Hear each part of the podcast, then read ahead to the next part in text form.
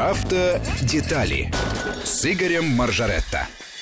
Приветствуем Игоря Маржаретта в студии радиостанции Вести ФМ и наших радиослушателей. Друзья, присоединяйтесь. 5533 Вести плюс 7903 176 363. Средства связи. Ну что, Игорь? Ну что, во-первых, здравствуйте. Здравствуйте. И э, давайте посмотрим, что происходит у нас за, за окном. окном. А за окном у нас идет снег. Э, рановато, с моей точки зрения, но погода На 4 меня не спрашивает. мы отстаем от климатической нормы октября, как мне сегодня рассказали синоптики. Погода меня не спрашивает, а я хочу вам э, рассказать, вернее, как поделиться своими наблюдениями, э, как надо готовиться к зиме, потому что уже пора, пожалуй, задуматься. Нет, наверное, менять шины тем, кто живет в центральном регионе, может быть, еще рано, хотя жителям Мурманской области наверняка уже время пришло. Но есть и другие вещи, которые надо, в общем, автомобилистам делать каждый год в ожидании холодного периода. И э, советы самые простые, большинство из, э, это все знает и делает, ну, для тех, кто, может быть, первый год за рулем, может быть, пригодится. Итак, с чего начинаем? Огласите весь список, пожалуйста, Игорь. Весь оглашу, безусловно. Я думаю, начинать надо с того, что лучше всего, если вы в преддверии зимы просто отправитесь на станцию технического обслуживания. Можно привязать техобслуживание к сезону, какая разница. Если уже подошло время или там чуть-чуть остается там, тысячи километров, то можно и сейчас сделать чтобы там проверили и уровень всяких жидкостей, и состояние аккумулятора, и, в общем, состояние автомобиля в преддверии зимы. Если у вас нету по плану техобслуживания, можете сделать это сами, если у вас есть где. Во-первых, я бы посмотрел на аккумулятор, потому что сам я на него тоже собираюсь посмотреть, потому как он у меня уже давно живет, ведет себя хорошо, но что-то он даже уже очень давно живет. Подозрительно, да, Игорь? Да, как-то мне даже кажется, наверное, пора его поменять. Если аккумулятор уже больше там, 4 лет, допустим, задумайтесь о его замене, лучше это сделать как раз перед началом зимнего сезона, чтобы не было мучительно больно морозным утром, знаете, выскочить и убедиться, что аккумулятор сдох, и надо э, и нужна посторонняя помощь, чтобы его каким-то образом попытаться хотя бы на несколько часов оживить. Так вот, э, чтобы не было мучительно больно, посмотрите на свой аккумулятор внимательно, вспомните, какой его возраст. И если он уже старенький, ну, наверное, имеет смысл отправить его на пенсию. Я, кстати, сейчас ехал с дачи э, в Москву, и обратил внимание, по моей трассе въезда в Москву стоял грузовичок маленький, на нем было написано «Принимаем аккумуляторы старые, там предлагают 500 рублей, что ли». Я думаю, хорошая идея. Не надо его выбрасывать куда-нибудь на свалку. Лучше его сдать, заполучить рублей эти самые 500. Так вот, проверьте состояние аккумулятора, это первое, и посмотрите на э, уровень технических жидкостей.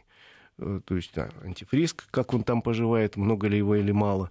Может быть, долить надо, а можно вообще заменить. Что там с тормозной жидкостью? Ну, лучше посмотреть, если вы не хотите доверить это сервисменам на станции, сами предпочитайте, посмотрите внимательно. Конечно же, уже пора слить воду каким-то образом или вылить из омывателя и залить туда антифриз. Потому что ночью, возможно, небольшие заморозки, и тоже не очень приятно, когда с утра выезжаешь. Ну, утром, да, сталкиваться с такими сложностями. Тын-тын-тын-тын, а у тебя оттуда ничего. Э, обидно, так что лучше замените сразу на антифриз, благо он сейчас пока везде продается и стоит недорого. Э, и посмотрите, конечно же, на состояние дворников. Вот это очень важно, потому что а, кстати, многие не обращают на это внимания. Да, Потом а... сталкиваются, и раз те проблемы на ровном месте практически. Абсолютно. Дворники вообще хорошо бы менять два раза в год, весной и осенью. Не все это делают далеко, но, понимаете, он же стирается, дворник. Это же резина, это расходный материал. И лучше, когда у вас к зиме будет дворник новый, такой хороший, красивенький, и будет он хорошо тереть стекло, потому что, согласитесь, дни короткие, ночи все длиннее, а утром и вечером сумрак быстро наваливается. И тут как раз э, видимость становится очень важным моментом, а у вас дворники скрипят и, и труд такое как. Это же нехорошо. Поэтому дворнички обязательно посмотрите. Ну и если говорить дальше о э, том, что с собой надо прихватывать, я э, заранее достаю обычно скребок, со щеточкой, он у меня лежит в багажнике. Летом, конечно, он совершенно не нужен, а осенью он перемещается из гаража, который у меня на даче есть, в багажник, и все, и лежит себе, места много не занимает. Что-то мы теперь про вас знаем, Игорь, что у вас как перемещается. Да я зануда вообще по жизни такой, знаешь, я же все стараюсь сделать.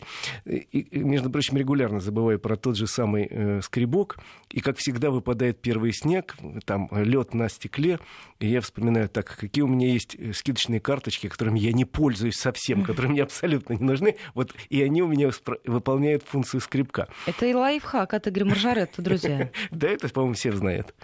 Поэтому скребок перемещается в багажник. Ну и если вы не меняете аккумулятор, или если вы такой альтруист невыносимый, можете положить в багажник провода высоковольтные, которые в народе называются крокодилы. Эта э, вещь поможет, если у вас аккумулятор сдохнет, сосед вам э, сосед прикурит. Или, если, еще раз говорю, вы такой альтруист, вы заботитесь об окружающих, если что, вы увидите человека или красивую девушку, которая несчастная стоит возле своего красивого автомобиля, а он не завелся, аккумулятор не работает. И вы так щедрой рукой достаете крокодил, и клац-клац, и девушка завелась машина. Звучит красиво. Звучит... Ничего не скажешь. Друзья, если есть вопросы к Игорю Маржаретто, 553320, плюс 7 903 170 6363 средства связи, наши эфирные координаты. Присоединяйтесь, э, задавайте ваши вопросы. Игорь, как всегда, ответит на большинство из них. С удовольствием, да. И еще одна вещь, если у вас еще нет ее в машине, обязательно положите. Это светоотражающий жилет. Наши правила дорожного движения требуют, чтобы этот жилет был в каждом автомобиле, один хотя бы. Э, правда, наказания за его отсутствие нет, и этим многие пользуются и не возят. А зря. Вещь недорогая, стоит, если покупать в каком-нибудь супермаркете рублей 300, да, довольно часто их раздают вообще как подарок. А, и место не занимает это практически. Но очень хорошая вещь, потому что если что-то с машиной случилось, или вы возитесь возле машины ночью на дороге, вот такой жилет надо одеть обязательно, потому что вас будет видно издалека. К сожалению, почему-то мы все очень любим зимой одевать темные куртки или темные пальто, темные штаны, темные шапки, и человек в темном на фоне э, стоящего автомобиля вообще не виден с дороги. И, к сожалению, я много, правда, лет назад прошло это, но потерял одного товарища, который вот так менял колесо ночью на пустой дороге. Его просто водитель грузовика не увидел. Поэтому светоотражающий жилет – это вещь, еще раз говорю, недорогая, но очень нужная, и не забывайте пользоваться, не просто его возить с собой, что «а вот у меня есть, если меня спросят». Нет, это вещь, которой надо пользоваться, и причем э, в зимнее время это особенно актуально. Значит, ну и теперь переходим к самой важной части приготовления к зиме – это шины. Дело в том, что э, вопросов всегда очень много по шинам. Самый главный вопрос, конечно, это э, шипованные или не шипованные. Это вопрос покруче, чем быть или не быть, потому что каждый год мне его задают в большом количестве. И тут все, тут нет однозначного ответа. Тут нельзя сказать всем на шипы или всем без шипов. Эм, шипы вещь очень хорошая, но в определенных условиях. Во-первых, если вы реально ездите где-то по льду или та дорога, которой вы регулярно пользуетесь, э, обмерзает. Это первое условие. Второе условие, если э, у вас не очень сильные морозы, потому что на сильном морозе, в общем, тоже шипы это вещь относительная. То есть, э, в первую очередь, танцуйте от покрытия. Вот той дороги, по которой вы ездите. Потому что э, ну, минус 10 и лед это вот шипы, это идеально. А если э, температура пляшет туда-сюда в вашем регионе, или если э, дорога ваша асфальтовая, ну, я, например, езжу по маршруту дом, там, работа, дача, у меня везде асфальт, мне нет нужды э, в шипах, и я покупаю обычно фрикционную резину, которая э, прекрасно в таких условиях работает, тем более, что в Москве за последние годы, если и случались такие э, лютые морозы, то их было не так много. А так в основном температура пляшет зимой от плюса к минусу. Еще раз говорю, если ваша дорога асфальт, то лучше э, не шипы. Если есть хоть какой-то лед, э, то шипы э, предпочтительнее. Тем более, что наши законы шипы не запрещают. Кстати, имейте в виду, законы большинства европейских стран, кроме Скандинавии, запрещают использование шипованной резины. И если вы попытаетесь на э, своем автомобиле с шипованной резиной зимой въехать, допустим, в Польшу, вас на границе развернут. Скажут, родной, иди меняй шины. Нельзя зимой ездить по Польше, Германии, там, Франции и так далее на шипах. У них есть требования свои по цепям, Но это касается только районов, в основном приальпийских. Ну, например, в Австрии там, или в приальпийских районах Франции или там в Словении есть требование возить цепи с собой. Ну, это уже крайняя ситуация. Наши правила этого не требуют, но если у вас есть такая нужда, ради бога, цепить тоже не помешает. То есть э, решите по резине шипованная, не шипованная, это первый момент, и решите по дискам для себя.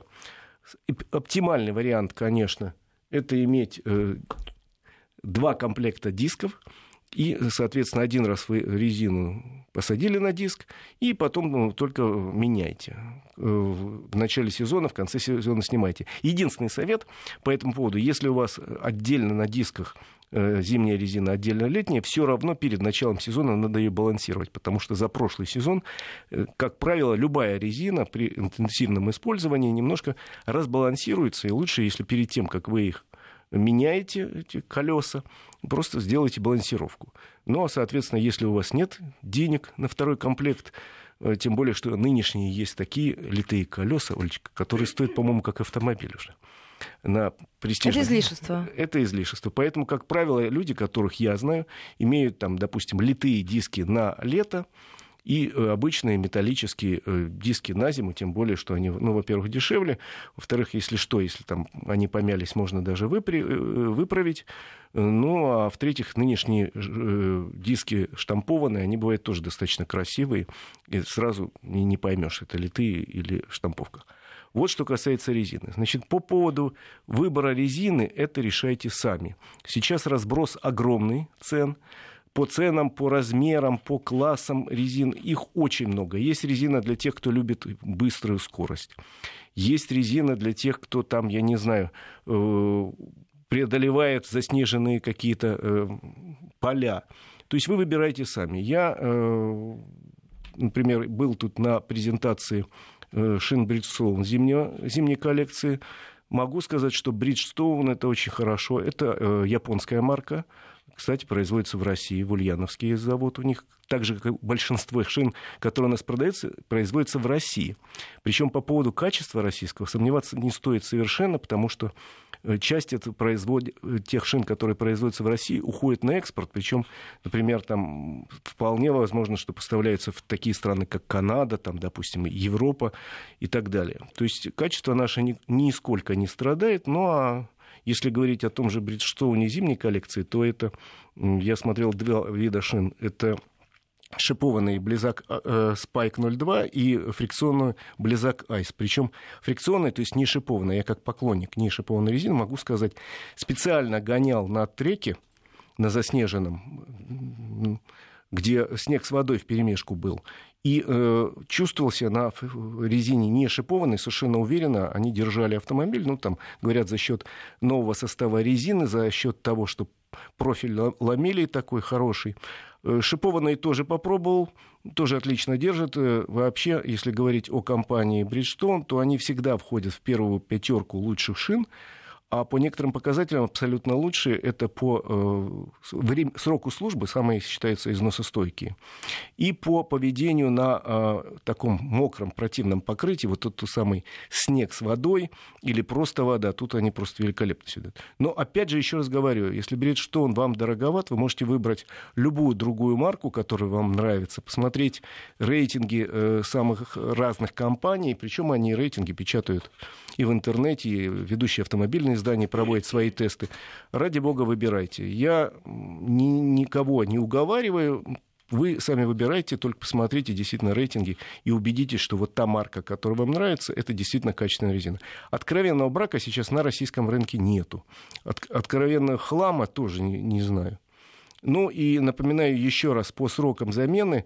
Сейчас, может быть, не надо. Как раз в новостях нам Роман Вильфан сказал, что жителям Москвы и Московской области рано еще менять. Дождитесь, когда среднесуточная температура в течение как минимум пяти дней будет ниже плюс 5 градусов. Это... Но в то же время имейте в виду, что мы сейчас отстаем от климатической нормы, но еще, мне кажется, этот процесс, судя по тем прогнозам, которые давались, можем нагнать. Так что время еще есть. Время еще есть. Сейчас как раз нету очередей. Я сегодня проезжал мимо шиномонтажа э, одного из. Смотрю, уже стоит одна машина перед входом. То есть там уже все посты заняты. Ну, готовятся они машине... летом, конечно. Э, хотя... Многие научены горьким опытом в этом вопросе. Когда случится резкий мороз, все мы кинемся, и тут будут огромные очереди. Но вот чтобы в эти очереди не попасть, может быть, сейчас. Хотя вот менять досрочно резину тоже не очень хорошо, потому что зимняя резина однозначно более шумная. А шипованная резина, она еще и э, разбивает асфальт активно. Вроде это не наша тема, понимаете, пусть мучаются дорожники. Но вот именно по этой причине в Европе шипованная резина и, э, шипованная резина и запрещена из-за того, что она выбивает в асфальте э, крошку, такую пыль асфальтовую. И обратите внимание на наши дороги в конце зимнего сезона. В левом ряду, где больше всего легковых машин, обычно уже есть такие колеи. Это именно от шипов. Игорь, мы хотели с вами поговорить еще на одну тему. Казалось бы, сезон закончился, а сезон закончился уже все для самокатов и, и т.д. Нет, он еще не закончился, он еще будет продолжаться. Дело в том, что, я так понимаю, в Москве, может быть, и закончился, но Россия большая, и где-нибудь в Краснодарском крае или в Ростове он еще успешно продолжается. Он еще успешно продолжается, а в Сочи, я думаю, что сезон самокатов не заканчивается никогда. Благо, у них климат мягкий, ну, за исключением некоторых зимних, даже не месяцев, а дней. Но в очередной раз у нас прозвучала речь о том, что что-то надо делать с самокатами. Вот в каком смысле. У нас их в правилах нет. В правилах дорожного движения у нас ничего из новых транспортных средств не присутствует. Есть только обычный самокат, самый обычный, безмоторный, он у нас э, присутствует в главе права и обязанности пешеходов. В скобках, э, если у них самокат, они тоже считаются пешеходами. Странная такая вещь, но сейчас, например, летом в крупных городах везде и в большом количестве на улице выезжают люди на самых разных новых транспортных средствах, всяких сигвеях, моноколесах, гироскутерах. Это средства индивидуальной мобильности. Вот теперь предлагается это новый термин СИМ или средства индивидуальной мобильности, куда собираются включить все вот эти электросамокаты и прочее э, потому что Оль, согласись, что можно, конечно, сейчас прописать вот через запятую все, все, что я перечислил. Но где гарантия, что в следующем сезоне у нас в моду не войдут какие-нибудь э, электроролики? а их уже нет там. Или там, помнишь, э, «Назад в будущее» это была доска летающая такая, наверное, когда-нибудь появится и летающая доска. Поэтому решили придумать некий термин, объединяющий все эти средства индивидуальной мобильности, СИМ, и вот сейчас э, рассматривается предложение ГИБДД о изменениях правил дорожного движения и написание таких правил для этих СИМов. Причем это не российская, как вы понимаете, проблема. Вот тебе сим-сим откройся, что да. называется. Это проблема не российская, проблема мировая. И как раз в этом году появились специальные правила для этих СИМов в Германии, Франции и других в европейских Испании, кстати, странах. по-моему, очень э, такие они суровые насколько я помню. Они вообще достаточно суровые, в первую очередь по отношению к мощным э, электросамокатам. Дело в том, что мне пытались объяснить, что бывают электросамокаты трех групп. Э, давай э, назовем их там как-нибудь light, там допустим, middle hard. и, и hard какой-нибудь. У них есть какая-то градация по мощности этого транспортного средства в киловаттах и, соответственно, по скорости, которой эта штука может разгонять. Так вот, мощные, вот то, что мы называем хард или тяжелые их назвать можно, они вообще могут разогнаться 60 и более километров в час. Я таких... Но при этом они никак не регулируются. Вот что самое главное в этой истории. Абсолютно точно. Ты можешь идти вместе с другими пешеходами. Вот я часто, Игорь, честно вам скажу, попадаю в такую ситуацию. Вот я куда-то иду, я, кстати, перестала даже в наушниках ходить из-за этих замечательных людей, которые еще при этом что-то развозят и разносят и тебя подрезают с двух сторон. Ты пытаешься, начинаешь как-то метаться, и все время боишься, что ты окажешься в той ситуации, когда тебе травмируют эти люди, которые просто несутся с какой-то скоростью не как велосипедисты, а с весьма приличной скоростью. Так вот, у нас же почему э, вот сейчас так озаботилось общество, потому что два человека, извините, погибло уже в течение этого года. Один в Москве,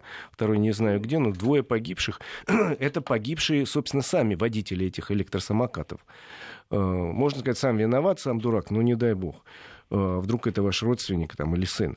А Плюс к тому страдают люди, потому что несколько уже десятков было столкновений, когда сшибают обычного пешехода. Вот такие ребята. А предъявить никаких претензий в рамках э, там, КУАПа или ПДД нельзя, потому что их просто нет, этих людей, нигде они не прописаны. И, соответственно, можно только требовать, э, чтобы их наказали как пешехода ну, на 500 рублей который нарушил правила дорожного движения. Либо, э, если уж серьезная травма, там, ну, есть статьи в Гражданском уголовном кодексе, можно требовать компенсацию, если вам нанесли травму, там, ну, есть же у нас статья нанесения травм средних, там, легких э, или там, тяжелых. Но это очень тяжело, поэтому сейчас, еще раз говорю, во всем мире пытаются прописать. Причем мне очень понравилось, что лучше всего, веселее всего решили китайцы. Я разговаривал с вице-мэром несколько месяцев назад одного из крупнейших китайских городов, который сказал, а мы это просто запретили. Нет электросамокатов, не имеешь права появиться на городских улицах, тротуарах. Нет. Иди в парк катайся, там есть специальные дорожки, треки, вот там катайся. На городских улицах нет конфискации, очень серьезный штраф. В Европе более мягкое э, законодательство. В большинстве стран решили следующим образом. Тяжелые вот эти самые электросамокаты на городские улицы не пускать. Э, еще раз говорю, я на наших улицах несколько раз видел людей, которые неслись со скоростью километров 50-60 по проезжей части, и я провожаю их взглядом, думаю, боже, поехал очередной бессмертный. Вот о чем этот человек думает? Он мало того, что вообще никак, ну, такая скорость очень опасная при маленьких колесиках, э, выбоина в дороге, камушек, там, бордюр, там, упавшая ветка. И это полет вперед со скоростью 60 км в час уже над землей, с приземлением на эту самую твердую землю. А эти люди еще, я ни разу не видел, чтобы катались в шлеме там, или в налокотниках. Вот те, кто на роликах все-таки одевает шлем, как правило, а эти нет. Причем скорость может достигать 60 км. Так вот, такие в Европе запрещены. Я думаю, что они будут запрещены и у нас, тяжелые электросамокаты. А вот легкие, э, сейчас речь идет о том, что в правилах дорожного движения разрешить употребление э, средств индивидуальной мобильности, скорость которых конструктивная не превышает 20 км в час. Причем, если э, есть велосипедная дорожка, то на таком транспортном средстве на велосипедную дорожку можно выезжать. Игорь, у нас минута, может, мы с вами в таком экспресс-варианте ответим на несколько вопросов наших слушателей. Из Кемеровской области аккумулятору 9 лет, но работает. Зачем тогда менять? Ну, это он работает сегодня. Вообще-то он вы, выработал уже свой гарантийный срок, и если будет сильный мороз, менять в мороз значительно тяжелее. А, Ростовская область, что скажете о перешиповке зимних шин? Можно ли делать, на что обратить внимание? Ну, вообще, лучше все-таки покупать э, шины, которые уже ошипованы на предприятии, где-то сделаны профессионально. Потому что э, обычные шины... Э, была такая технология в Советском Союзе, когда шиповали. Сейчас, наверное, этого делать не стоит, они держаться не будут просто. Потому что заводская технология, она все-таки серьезная и предусматривает, что эти шипы прослужат долго и не вылетят. И не лишним может оказаться в багажнике мешочек с песком, пишет нам наши слушатели. Это вот в копилку у наших с вами, Игорь, лайфхаков, так сказать, для наших слушателей. Мы сейчас должны будем прерваться на новости и сразу после короткого перерыва вернемся в студию и продолжим. 14.34 московское время. Мы снова в эфире. Программа «Автодетали» с нашим автомобильным обозревателем. Игорь Маржарет отвечает на мои, на ваши вопросы. 553320, 553320 плюс 7903 176 363. Средства связи, друзья, для ваших вопросов и для ваших комментариев.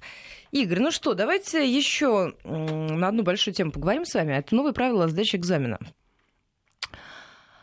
Это правила, о которых уже довольно долго говорят в ГИБДД, поскольку они э, достаточно важные вещи предусматривают. В частности, в ГИБДД объединение двух экзаменов в один. Объединять хотят э, площадку и город. И делать только один экзамен, во время которого проверить собираются все навыки. Причем для тех, кто сейчас учится в автошколах, скорее всего, это э, правило вступит в силу не завтра, поскольку приказ этот еще не принят, и он будет, э, если принят, даже в ближайшее время подписан, то это не значит, что он вступит в силу раньше там, начала следующего года. Тем более, что надо подготовиться. И э, в автошколе занятия на площадке никто не отменяет. То есть, когда мы будем учиться, если будем учиться, то все равно начинать будем на площадке, и в автошколе будет экзамен выпускной, э, как и раньше, и отдельно площадка, и город. Но если будет принят в, нынешней форме приказ этот МВД, то уже в полиции, уже, собственно, в МРЭО вы сдавать будете только теоретическую часть, и дальше сели за руль и поехали по маршруту. Э, во время этой поездки инструктор, э, не инструктор, инспектор должен проверить достаточно большое количество навыков в обязательном порядке. Э, в том числе может попросить вас продемонстрировать те навыки, которые раньше проверяли на площадке. И должен попросить, например, припарковаться, суметь, вы должны показать свои навыки, э, развернуться, допустим, в том числе и в узком переулке в каком-то, э, и, соответственно, э, заехать, например, задом во двор. Вот эти навыки у вас, скорее всего, обязательно проверят, то есть отработать на площадке вы их предварительно должны быть. Игорь, а вот на ваше экспертное мнение, а как вы считаете, насколько это целесообразно? Вы знаете, у нас в разных странах мира разные традиции. Например, в некоторых странах э, вообще экзамен в городе не принимают только на площадке, в частности, в Южной Корее там, или в Грузии. В некоторых странах площадки вообще нет, то есть э, сразу обучение начинается на улице, ну, например, в Германии или в Финляндии. То есть сразу сел и поехал, что называется. Теорию прошел, вот инструктор, он тебе объясняет, уже на улице никаких площадок нет. У нас традиционно сложилось промежуточная такая схема. Есть и площадка, есть и город. Вроде нормально эта схема работала. Я тут ничего плохого в ее существовании не вижу. Там надо было ее совершенствовать, и можно было продолжать и дальше. Но вот ГИБДД считает, что таким образом э, высвободится довольно большое количество экзаменаторов. У нас их, как известно, не хватает. Ну и потом, что там на площадке проверять, уже в автошколе проверили, а мы уж посмотрим реальные навыки. Э, ну, то есть э, обсуждение было, причем довольно долгое. Профессиональное сообщество говорит, нет, надо лучше все-таки оставить и площадку, и город. Э, руководство ГИБДД а считает их, только... А их аргументы, что это значит? Это дополнительный стресс для человека, который сдает то, что невозможно проконтролировать все нюансы и оценить уровень подготовки. Ну, вот в ГИБДД считают, что это дополнительная нагрузка на э, выпускников автошкол и дополнительная нагрузка на э, экзаменаторов. Плюс, наверное, учитывается и факт дополнительного стресса. Три экзамена все-таки а, будет два. Еще раз говорю, вопрос э, спорный, об этом многие специалисты спорили и так и не сошлись в общем мнении, но в ГИБДД э, считают, что вот так будет лучше. Давайте посмотрим, будет ли лучше. И там есть один, э, два момента, которые немножко меня напрягают в этом проекте. Э, первый момент касается, собственно, э, сейчас же любой экзамен фиксируется. В том же автомобиле, где будет сдаваться экзамен, стоит несколько видеокамер, которые фиксируют, что делает э, вот этот ученик и что делает сидящий рядом экзаменатор. И э, почему-то наши СМИ в последнее время начали говорить, что в этом проекте революционные изменения, что если э, я считаю, что мне неправильно зарубили, я могу значит, вынести, э, что называется, ссор из избы, но, во всяком случае, обжаловать результаты, комиссия проверит, и если выяснится, что действительно я все правильно делал, а экзаменатор по каким-то причинам меня зарубил, ну, может, не нравится ему моя форма носа или там, я не знаю, э, цвет волос, или просто он раздражен на весь мир, бывает и такое, то типа мне сразу выдадут права. Так вот, в проекте написано, что нет. Вы можете оспорить, и, в принципе, результ... Э, итоги э, по итогу вот этого обсуждения могут отменить неплохую оценку. То есть то, что вас зарубили, скажут, нет, это вас зарубили неправильно, но это не значит автоматом. Почему-то многие мои коллеги решили, что значит двойку отменили, поставили пятерку. Ничего подобного, просто вы направляетесь на следующий экзамен, просто не ожидая там очереди, без, вне очереди. И все. Но, э, в принципе, такое правило существовало и существует и сейчас. Ничего революционного нет. Зато появляется новый пункт, который позволяет опротестовать и вообще отменить результаты всякого экзамена э, спустя некоторое время. То есть некто, ну, условно говоря, начальник уже подразделения ГИБДД, решил зачем-то через месяц посмотреть, а как там сдавали экзамен 31 августа. Он посмотрел и вдруг э, посчитал, что обязательные упражнения, а там надо выполнить как минимум три обязательных упражнения, одно из обязательных упражнений по каким-то причинам не было выполнено. Ну, например, инструктор не сказал. И он может просто задним числом взять и отменить. И все, и сказать, вызвать тебя и сказать, Оль, дорогая, права-то верни сюда, потому что ничего ты не сдала.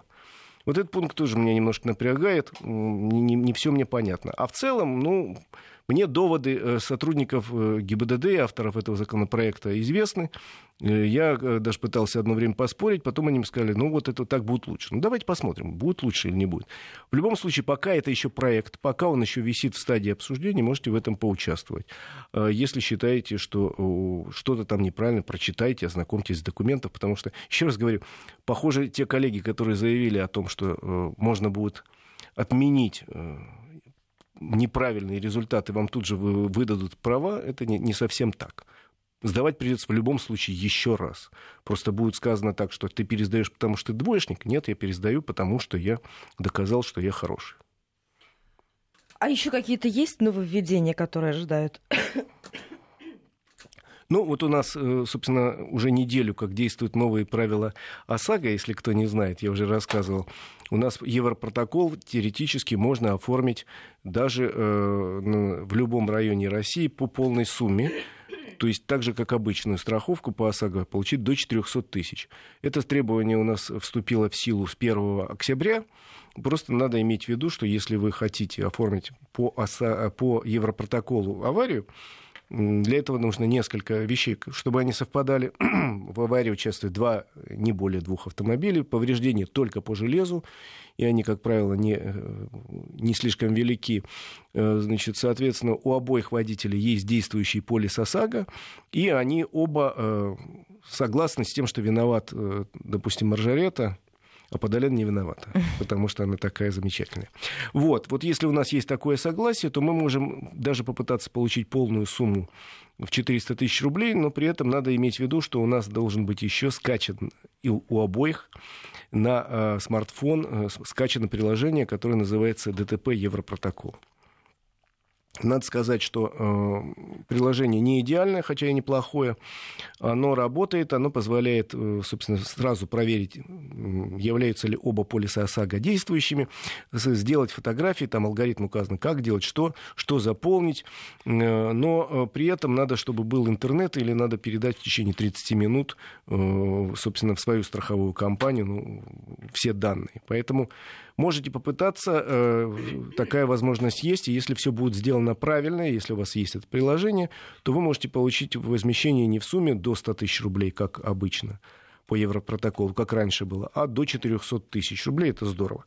Э, кстати, если вы не согласны, если мы вот с Олей так столкнулись и не согласны в том, что я э, виноват, а она молодец, или как наоборот. всегда, да, в нашей да. ситуации с вами, Игорь, как мы то, уже привыкли. Да, но если мы не договорились заранее, то тогда мы можем рассчитывать только на сумму 100 тысяч рублей э, не более того. Игорь пишет нам по поводу того, что на площадке выполняются все шесть упражнений, а не три. Сразу несколько таких сообщений от наших слушателей. Возможно, кто-то совсем недавно с этим сталкивался. Это с одной стороны.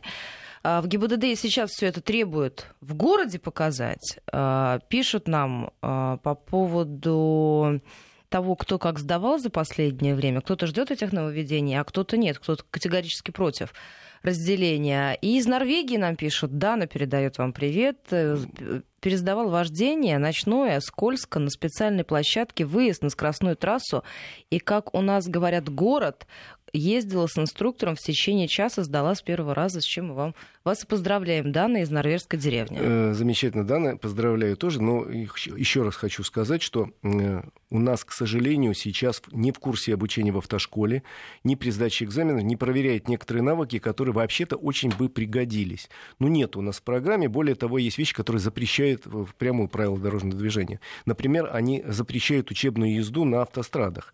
А в, в курсе обучения в той же Германии или вот в Норвегии обязательно написано, что хоть один раз, хоть два часа ну, должен э, молодой человек или девушка проехать по автостраде с, инспек... с инструктором и э, показать какие-то свои навыки. И это очень важно, потому что у нас вот человек получил права, а он никогда не выезжал за пределы, там, никогда не ехал со скоростью больше 40 км в час, а тут 110 э, написано. Первое. И второе, то, что есть в Скандинавии, что, чему я откровенно завидую, у них обязательно в курсе обучения есть э, небольшой курс противоаварийной подготовки, в частности, на скользком покрытии, на льду, вот Дана как раз пишет. Э, а у нас, э, извините, практически по всей России зимой переходы через ноль э, случаются часто, и э, ледовая корка образуется весьма э, быстро и весьма опасно все это. А если человек ни разу не пробовал, как управлять автомобилем на льду, это, в общем, серьезное испытание. Кстати, э, для тех, кто никогда не ехал, запомните главное правило. Выворачивая, если вас занесло на льду, выворачивать руль можно только в сторону, куда вас занесло. Потому что если вы инстинктивно пытаетесь вывернуть руль в совершенно другую сторону, машину просто закрутит. Э, то есть в ту сторону. Ну и э, резко не жать на тормоз, если вас занесло, потому что, опять же, закрутит. Э, можно плавно сбрасывать газ, но, но не резко жать на тормоз. Это какие-то вещи, которые у каждого человека обязательно должны быть отработаны. Хотя бы там несколько раз в жизни на льду. А у нас этого нету. Очень жаль.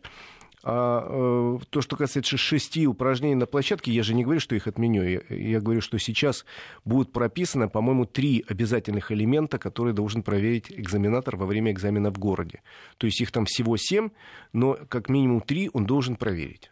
В том числе, например, возможность э, должен продемонстрировать этот самый человек, который сдает экзамен, как он э, совершает обгон, например. Игорь, вы хотели еще рассказать э, несколько слов нам по поводу очень любопытной темы, которую мы очень любим, что называется «самый-самый». Я тут э, набрел на информацию очень любопытную. Эту э, информацию предоставила Общенародный Российский фронт. Они в течение года проводили инспекцию по России. Это движение, которое называется «Убитые дороги России». Оно началось с убитых дорог Пскова, а теперь вот переросла в общероссийский масштаб и называется полностью Дорожная инспекция ОНФ «Карта убитых дорог». Руководитель депутат Васильев и э, он в течение года, насколько я знаю, и его э, друзья-волонтеры выезжали в самые разные места, собирали России, собирали э, сначала информацию с места, и вот составили, составляли карту убитых дорог России, и теперь подвели итоги. В номинации, например, «Самая большая яма» победила яма, которую обнаружили активисты из Рязани. Она находится на улице Тимакова. Вот я там на фотографию смотрю, в этой яме вполне умещается сам инспектор, который лежит в этой яме, и как раз его и не видно. Вот это такая яма в Рязани. Э, дальше интересные у нас есть. Самую глубокую лужу э, нашли э, волонтеры на улице 20-летия РККА в городе Омске. Причем лужа огромная, глубина ее порядка 20 сантиметров. Преодолеть такую лужу, которая возникает в Омске э, регулярно, причем как только пройдет дождь, большая проблема. Утонуть можно легко. Я, кстати, однажды тонул в глубокой луже, никакого удовольствия нет. Но, правда, мне повезло, потому что там рядом сидела э, компания мальчишек, и которые сказали, дядя, 100 рублей дашь, мы машину твою вытолкнем. То есть есть такой Ох, бизнес. Ильф и Петров процветает и жив до сих пор. Вот. Схожий дефект тоже огромную лужу обнаружили в Красноярске на улице Крас... э, Карла Маркса. Но надо сказать, что вот э, такая акция по всей России проводится не зря, потому что как только огласили результаты конкурса, эту лужу в Красноярске э, уже на следующий день ликвидировали. Так что это приятно. Собственно, еще э, несколько таких номинаций, которые, в общем, не э, радует. Например, самую э, опасную остановку общественного транспорта нашли э, на перекрестке улиц Верхняя Луговая и Дзержинска в городе Курске. Там остановка находится в таком месте на перекрестке, которому отсутствуют всякие подходы, и люди должны ждать э, прибытия общественного транспорта, стоя посреди практически потока. Ну и город э, Курск еще удостоился одного спорного титула. Это самый пыльный город, потому что когда там проводилась э, такая ревизия, выяснилось, что действительно пыль висит в городе. Почему это, совершенно непонятно, хотя заранее никаких предупреждений о пыльных бурях в этом городе не было. Ну и э, звание самой непроезжей дороги в России активисты ОНФ отдали улице Алагирской в городе Ростове-на-Дону. Она больше всего со- собрала голосов на интерактивной карте убитых дорог И я вот смотрю на фотографию, действительно чудовищно, потому что у них там разорванный коллектор, и просто это не улица, а какая-то бурная река, причем грязная бурная река, через которую непонятно как перебираться, тем более, что эта улица, судя по всему, под углом находится, там просто течет мутный грязный поток, причем течет все время. Как жить в таких условиях, я не знаю. Игорь, нам продолжают наши слушатели рассказывать о своих лайфхаках. На зиму под педали кладу мешочек с наполнителем для домашних животных. Вы слышали когда-нибудь о таком? Вы знаете, продаются сейчас в супермаркетах, в больших гипермаркетах, специальные влаговпитывающие такие салфетки, которые кладут э, на э, коврики, на резиновые. Вообще на зиму можно э, поменять коврик, условно говоря, если у вас летом такой ворсистый, а на зиму лучше поменять на резиновый коврик с бортами, потому что прошел по снегу, сел, с ботинок стекла какая-то вода через некоторое время. Вот для этих целей продают специальные такие салфетки, которые кладут. Раньше, когда я начинал водить, газеты клали водители опытные. С собой а, возили. кстати, некоторых такси до сих пор встречаю. Газеты, но сейчас и газеты не найдешь, если честно. Только те, которые бесплатно раздают на выходе вот из метро. Вот я их встречаю регулярно. Вот куда они уходят, весь тираж. Вот, на самом деле, кто-то кладет газету, кто-то покупает, не ленится, вот эти самые салфетки влаговпитывающие. Можно, наверное, использовать и собачьи вот эти самые салфетки. Э, или наполнительный. Но в любом случае, периодически, если вы, у вас даже ничего этого нет, придется сливать это небольшие остатки воды или каким-то образом эту воду убирать с помощью какой-то тряпочки, не знаю, кому как удобнее. Э, в любом случае, это действительно нужная вещь, и иметь хотя бы там тряпку для того, чтобы эту воду убрать, э, в машине надо. Еще, если говорить о лайфхак, лайфхаках на зиму, но это уже ближе к зиме, мой товарищ, например, все время возит с собой складную лопату такую говорит, что место она намного не занимает, но именно складная. Знаете, Игорь, вот я смотрю на перечисления, которые продолжают наши слушатели. Вы рассказали, так это получается то же самое, эту машину не влезешь, если ты там все вот это оборудуешь для себя и всеми рекомендациями воспользуешься. Тут тебе мешочек с наполнителем, и песок люди возят, но и песок... вы предлагаете еще какую-то небольшую лопату. Ну, лопата складная, она, кстати, действительно не занимает много места. Э, мне лично никогда в жизни она не понадобилась, эта лопата. Один раз, когда я зарылся... Знаете, проще пешком, мне кажется, вот честно. Прошлой зимой я взял лопату у нас э, в подъезде. А э, вот некоторые возят лопату. Кто-то говорит, что обязательно возить зимой надо трос. Ну, многие его и летом возят на всякий случай. Есть такие люди, которые возят с собой, например, обязательно коврик какой-то, на случай чего, если зимой что-то с машиной случится, под нее полезть. Вот у меня коврик есть. Но, по-моему, это уже перебор. Теплый, еще и с подогревом коврик завести, это вообще апофеоз. И одеяло с подушкой, Игорь. Очень На все случаи жизни. Э, или там э, один мой приятель советует всегда брать с собой, иметь в багажнике, где-то в уголке там сложенную аккуратно куртку такую, на случай, если что-то случится в дороге, а я вот вокруг машины буду бегать в теплой куртке. Мне не страшно. На самом деле... И вот еще говорят, что женщины запасливые, да, там сменку носят, туфли удобные какие-нибудь, там балетки в сумочке можно найти. Посмотрите, что у мужчин в машине делается. Это еще что? Сейчас-то в большинстве случаев э, этого всего нет. Большинство людей не возят, конечно, ни куртку, ни лопату. Но э, вот когда я начинал водить, увы, это было давно, тогда с собой надо было привозить в машине огромное количество, например, запчастей и инструмента.